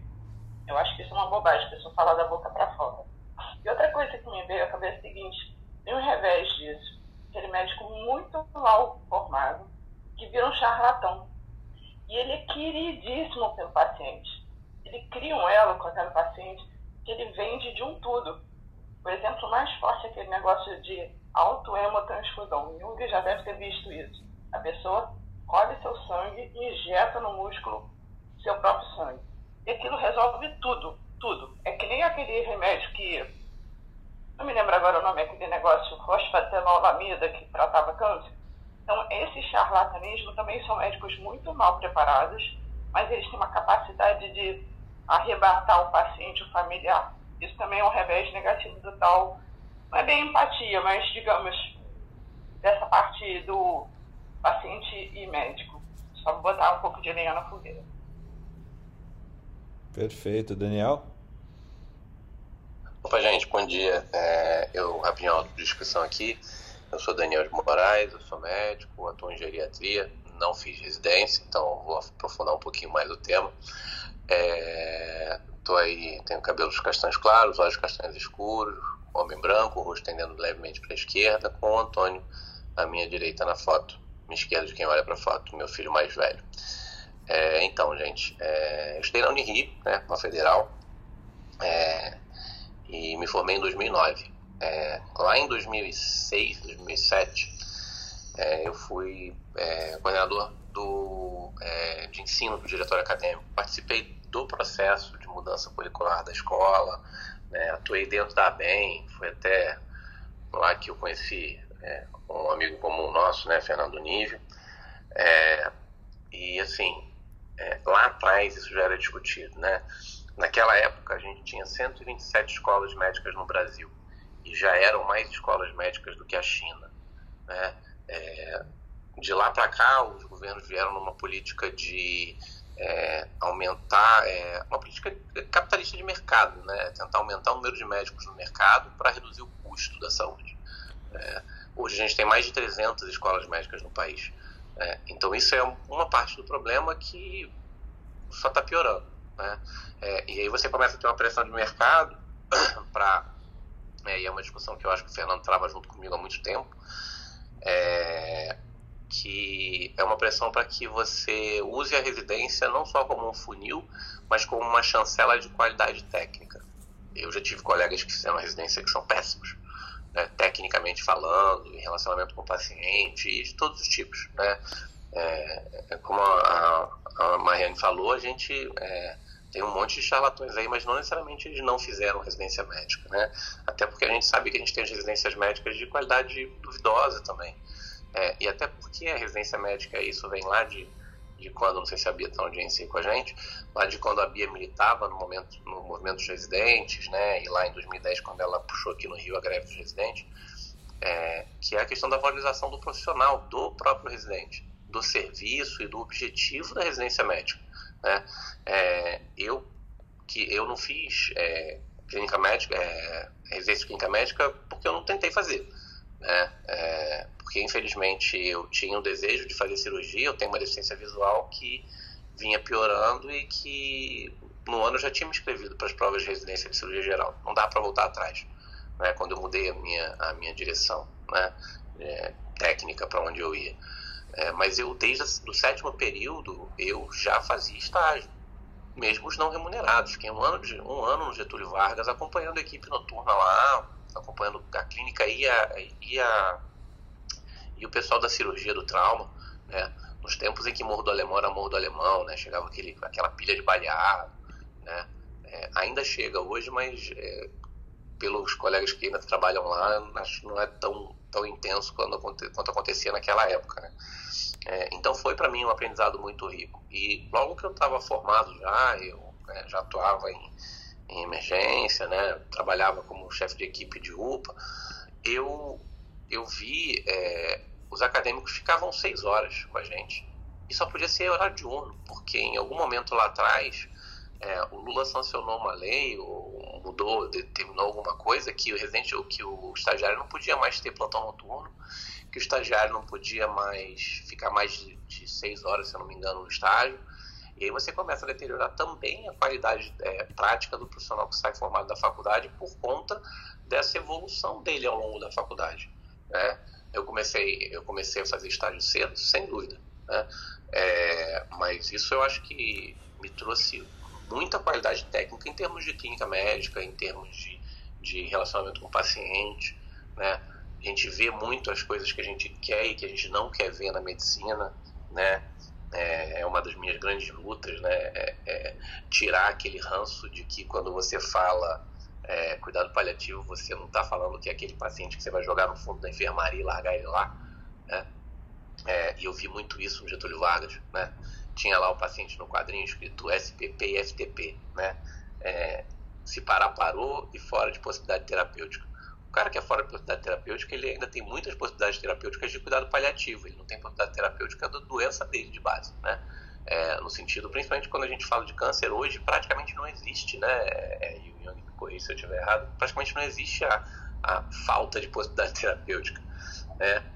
A gente tem às vezes a falta de condição clínica do doente receber a terapia, porque ele tem né, uma doença que está lá mega avançada e que as terapias vão ser às vezes mais nocivas para o paciente do que positivas, né? É, então, assim, é, é, entender que a forma como vem sendo desenhado na prática, ela vem direcionando é, é o médico no sentido de ser um fazedor de prova mesmo. É, e aí, só para eu finalizar, na faculdade eu já ouvi dos professores você vai ter os caras que vão ser ótimos com as pessoas e ótimos médicos é, na interação com o paciente e com os colegas, e você vai ter ótimos fazedores de prova, porque infelizmente também é o perfil. E aí os ótimos fazedores de prova, na sua ampla maioria das vezes, vão parar na área de pesquisa, né, não estão voltados para o paciente.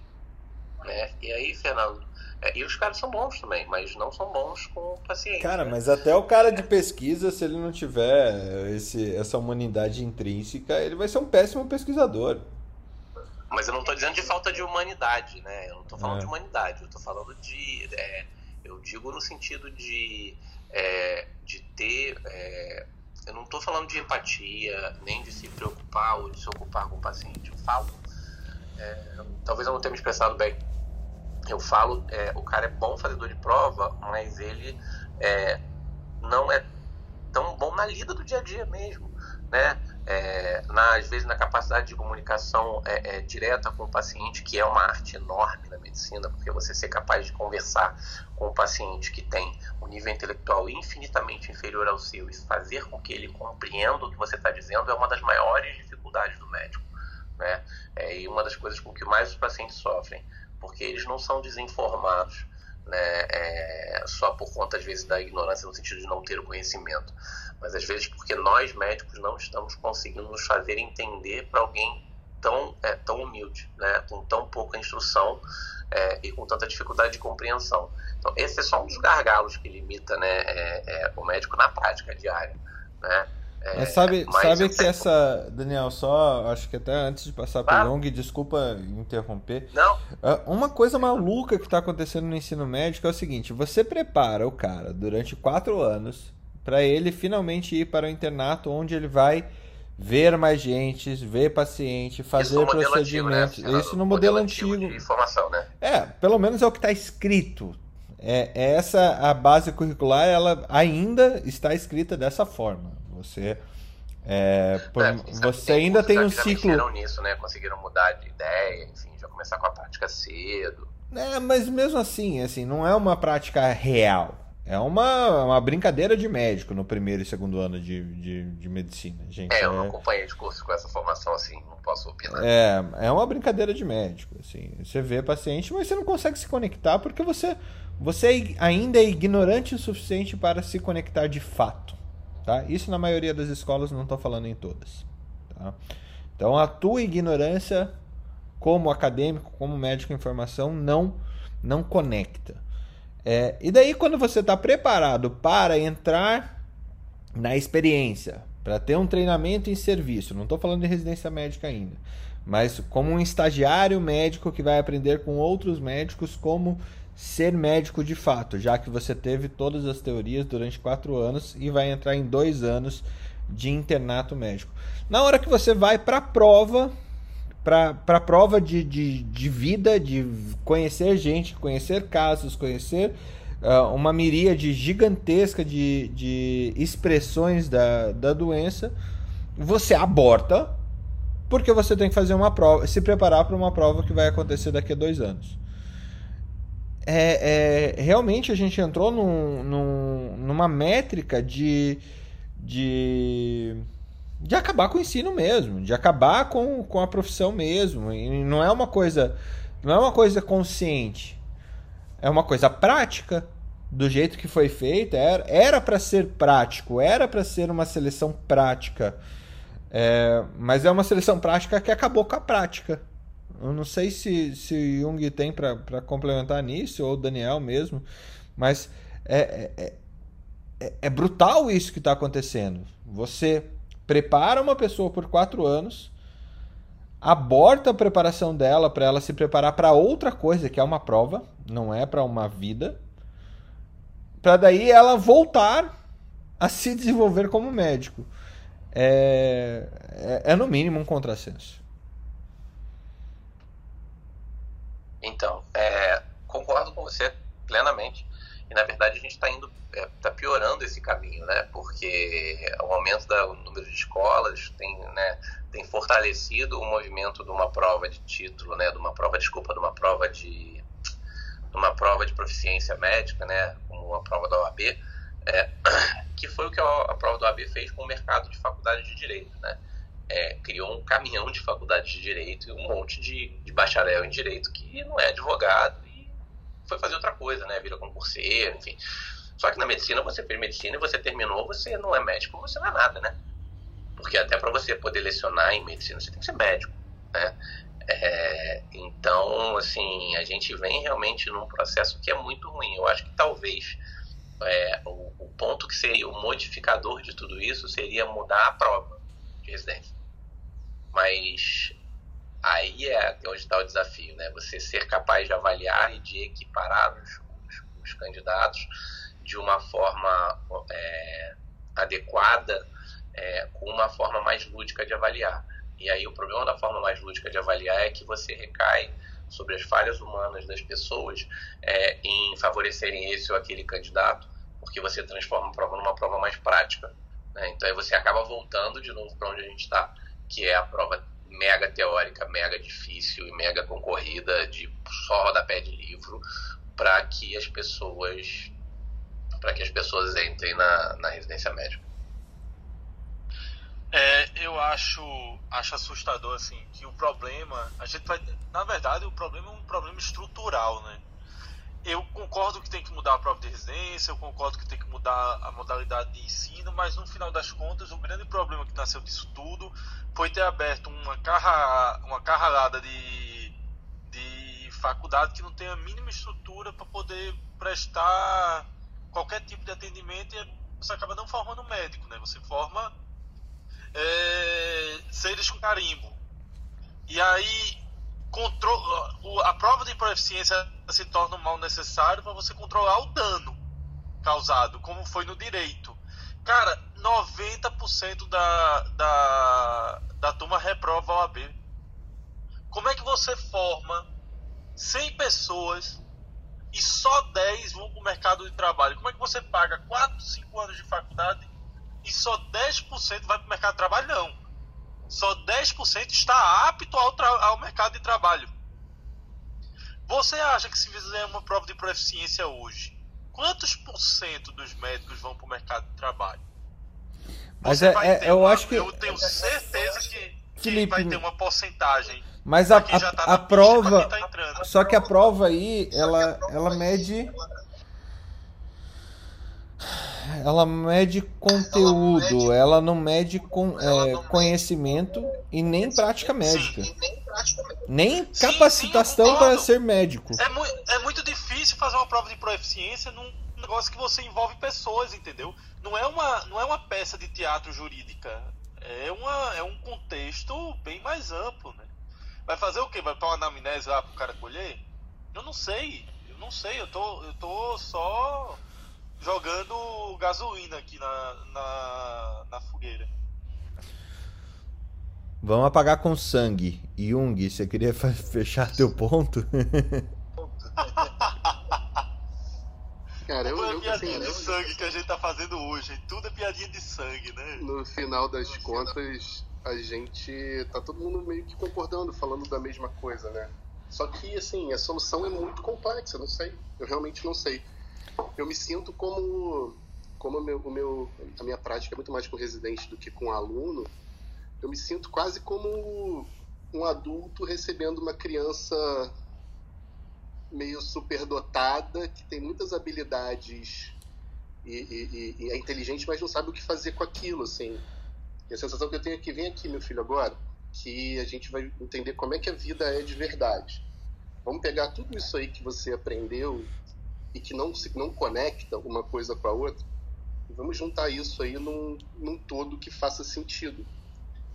E é assim que eu me sinto, mais ou menos, sabe? Como alguém que vai tentar perceber as habilidades individuais de cada um. Porque assim, a gente tem uma tendência muito a, sei lá, a categorizar, dicotomizar coisas que não são absolutas. Tipo, ah, o cara é bom em fazer prova. Sim, quem passou na residência, a priori é bom de fazer prova. Salvo um ou outro que passou por sorte, o cara é bom de fazer prova. Mas o fato do cara ser bom de fazer prova não significa que ele não possa ser bom em exercer a medicina, em ser um humanista. Ele simplesmente ainda não teve oportunidade de desenvolver aquilo. E você vai trabalhar para tentar desenvolver aquilo no cara. E você vai perceber que uns realmente não têm aquele, o talento para aquilo. E você vai ficar ali meio como um, um guia, não um guia totalmente ativo, assim, mas um guia do tipo, cara, talvez essa parada não seja pro cara, talvez esse cara vai ser um excelente pesquisador, ou vai ser um cara que vai trabalhar muito melhor no bastidor, na gestão, do que então acaba que assim, a gente, a gente acaba fazendo esse papel que eu acho que deveria ser feito antes, essas habilidades deveriam começar a ser desenvolvidas antes, a gente tenta fazer isso. E muitas vezes sem ter também conhecimento, habilidade e treinamento para isso, você acaba fazendo isso muito no instinto, com base na sua experiência, na sua vivência. A gente acaba fazendo isso tardiamente, quando talvez isso pudesse ser ensinado e plantado num momento mais precoce da vida dessas pessoas, na formação delas. Assim. Eu enxergo um pouco dessa forma. Ou seja, chegamos à conclusão que não temos conclusão. Né? Débora, você que ficou quietinha aí, eu sei que esse assunto você volta e meia recebe residentes também, é, sempre em discussão com os demais colegas sobre como melhorar o ensino, como como que é a tua percepção disso tudo e para a gente finalizar o programa hoje? Nossa, eu é, parece que o Jung traduziu assim que eu sinto. Pego gêniozinhos assim da USP, da Unifesp e sinto eles completamente perdidos assim. Eu faço três grandes conversas com eles. A maioria das vezes assim são três, só que as importantes são as iniciais e as finais primeiro eu, eu faço um planner do que, que a gente vai fazer, do que, que é importante ele ter na formação dele, né, técnica mesmo. Depois a gente separa o que, que é soft skills e hard skills mesmo, para eles, que, que eles entendam é, o que, que a profissão vai exigir deles no mundo real e quais são as habilidades que eles já têm e quais eles podem melhorar. E daí a gente, no final, eu, eu pergunto assim, o que, que você quer da tua vida? Você quer ser rico, você quer ser feliz, você quer ser rico e feliz, você quer casar, quer ter filho, qual, qual é a sua prioridade? Você quer, você quer ser um bom médico? Porque às vezes a pessoa nem sabe para que, que ela vai ir, cara. Ela não, não, não, entende, assim, sabe? Ela formou e foi sendo levada e tá cansada porque tem que fazer plantão, porque com dois mil reais não dá para viver, e faz uma residência e depois vê que não é o que ela imaginava ser, e de fato não é só que aí você vai construindo a sua jornada e você vai se apaixonando. E então, assim, é, eu não sei, assim, eu ainda estou muito no meio do furacão para determinar o que, que seria interessante. Eu acho que é, essa preceptoria prática faz, ela é muito importante, assim, para trazer a realidade para eles, assim, olha, meu filho, você aprendeu isso na faculdade, a gente faz isso. E pela, você tem que seguir pelo caminho do meio, pela ética médica. Ali ninguém vai te atingir. Ninguém, se alguém vier te questionar alguma coisa, você fala: olha, eu estou seguindo a ética. E aí você se torna intocável. Então talvez o caminho seja desenhar scripts aí pautados em ética para que a gente atinja esse objetivo do aprendizado completo. Mas eu, eu não percebo isso ainda de maneira consistente em nenhum sistema educacional. Eu, eu, eu vejo assim tentativas de, por exemplo, igual quando Lula sancionou, ele não pensou, com certeza, nos estagiários de medicina. Ele pensou nos estagiários, sei lá, de outros empregos. Eu penso, né, de uma maneira mais otimista. Prejudicou muito, porque um plantão noturno é importante para o acadêmico. Ele é muito importante. E então o que eu penso hoje é os residentes estão mais perdidos do que de cinco anos atrás. Eles não têm foco nem objetivo e estão altamente frustrados. É, as provas estão cada vez mais difíceis e específicas demais, o que não traz a realidade que a gente está vivendo e que a gente vai viver. É, gostei assim desses inputs de digital. É, as pessoas temem o digital, eu não temo, eu até estimulo. O meu residente falou, estou fazendo no DEMAI um curso de Data Science, eu falei, parabéns, eu acho que esse é um caminho. Mas antes de você terminar o DEMAI, vamos ali na área comigo, vamos conversar com os operadores. Então, assim, eu acho que tem que ter uma mistura de tudo, um bom senso, e para a gente achar o caminho, mas se pautar pela ética sempre, assim.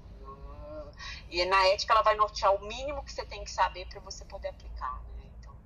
eu penso assim, hoje eu não, não sei, Fernando, se você me perguntar o que você falou, não tenho resposta. Gostei muito da resposta do Daniel, gostei muito da resposta do Jung, assim, parece que eu sou uma mãe que fica, vem cá, filhinho, a mamãe vai te ensinar aqui, ó, assim, assado. Eu tô me sentindo assim nos últimos dois anos, tá bem complicado. Apesar da gente não ter a resposta, é, me parece que a resposta necessariamente passa por isso que a gente está fazendo aqui. Por isso que o Fernando fomenta aqui, sabe? É menos ou e mais e, sabe? Menos bolha e mais gente junta, sabe?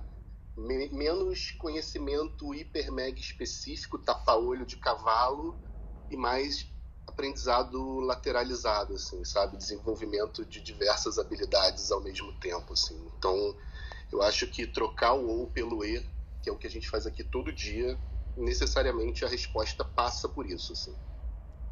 Sabe, Jung, cara, imagina se toda a faculdade tivesse a discussão, que seja três vezes semanais, que a gente teve hoje, cara. Hoje eu aprendi coisas que eu não sabia e fantástico, assim. É por isso que eu me apaixono todos os dias, assim, pelo troca, entendeu? É, é isso que falta, é bem o que você falou mesmo. Falta muito E criou-se muito ou, né?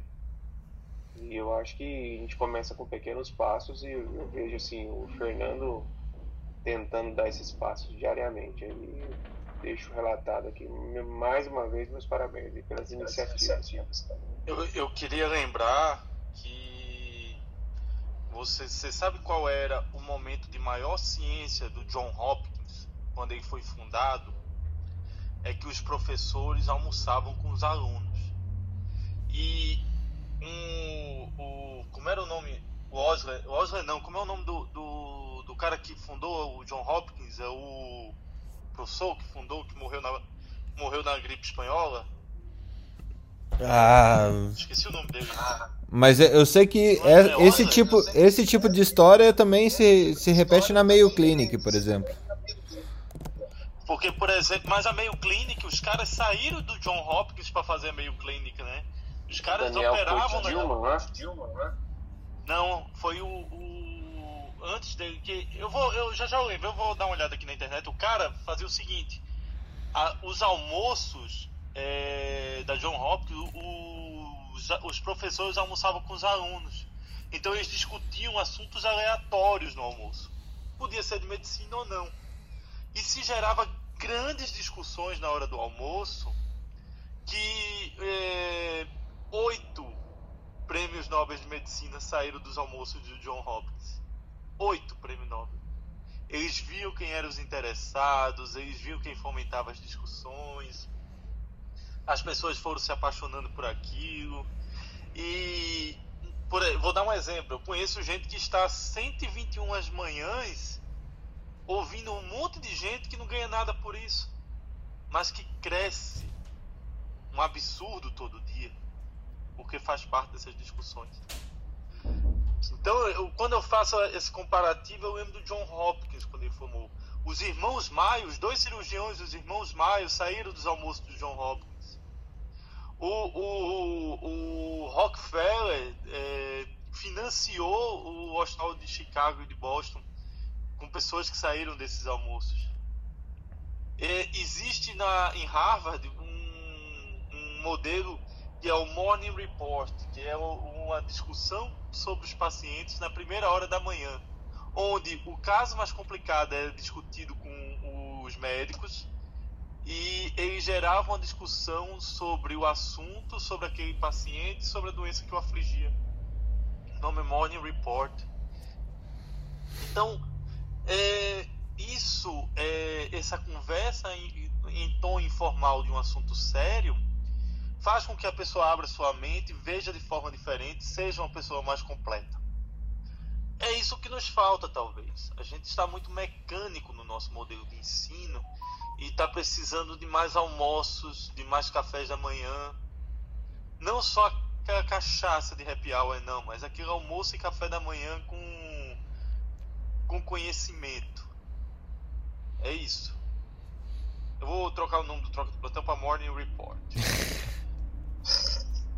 Gente, obrigado por. Gente, obrigado por. Por. É, entenderem tudo isso. É, é, assim, eu tô, tô, tô, sem palavras porque ouvir vocês falando chora, isso é. Chora, chora, chora. Eu já chorei, não, já sequei as lágrimas aqui, Felipe. Mas.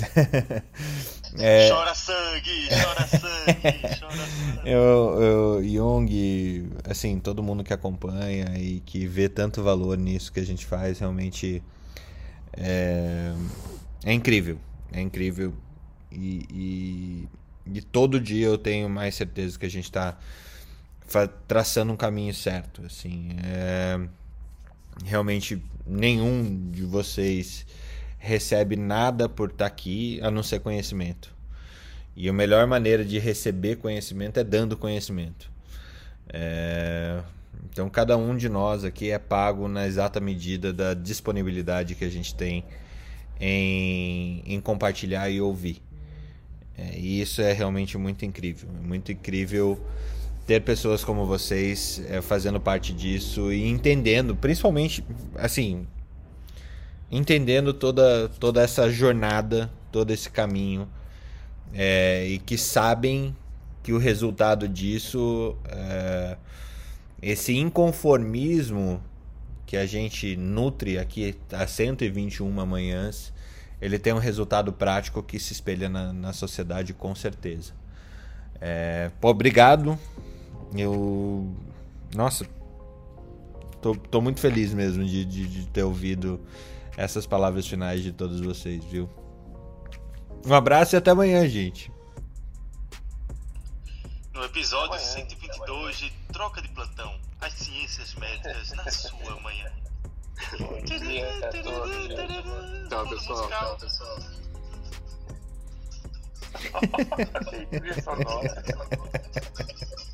Troca de plantão número 122. As ciências médicas na sua manhã.